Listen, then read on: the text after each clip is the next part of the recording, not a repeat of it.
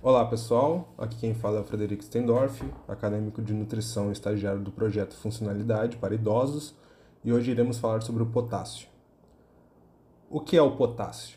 O potássio é um mineral muito importante para o funcionamento adequado de todas as células, tecidos e órgãos do nosso corpo humano.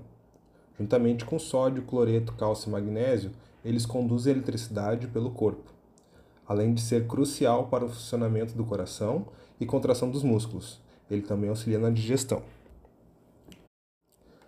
Estudos apontam que uma dieta com alimentos ricos em potássio contribui para um melhor controle da pressão arterial, sendo uma excelente opção para quem sofre de pressão alta, e também para a nossa saúde óssea, especialmente entre as mulheres idosas, pois o potássio ajuda na prevenção de osteoporose.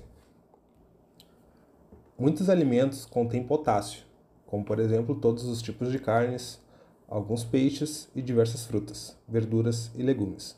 Irei citar alguns exemplos, como banana, tangerina, laranja, limão, romã, tomate, alho, chicória, beterraba, alface, espinafre, rabanete, repolho, cenoura, entre outros.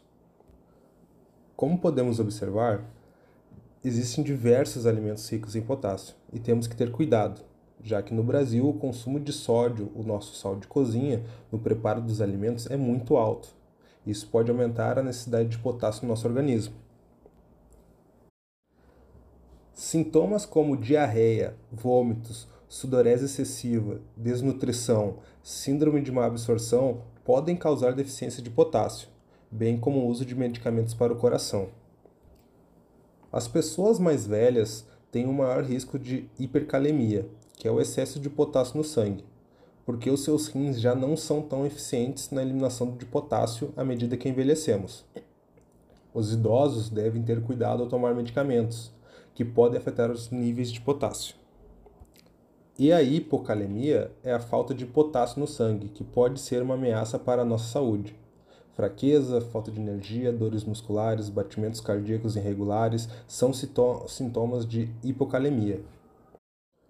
Por isso, fique atento com os sinais que o seu corpo dá e lembre-se, jamais se automedique, procure sempre um profissional da área para auxiliar.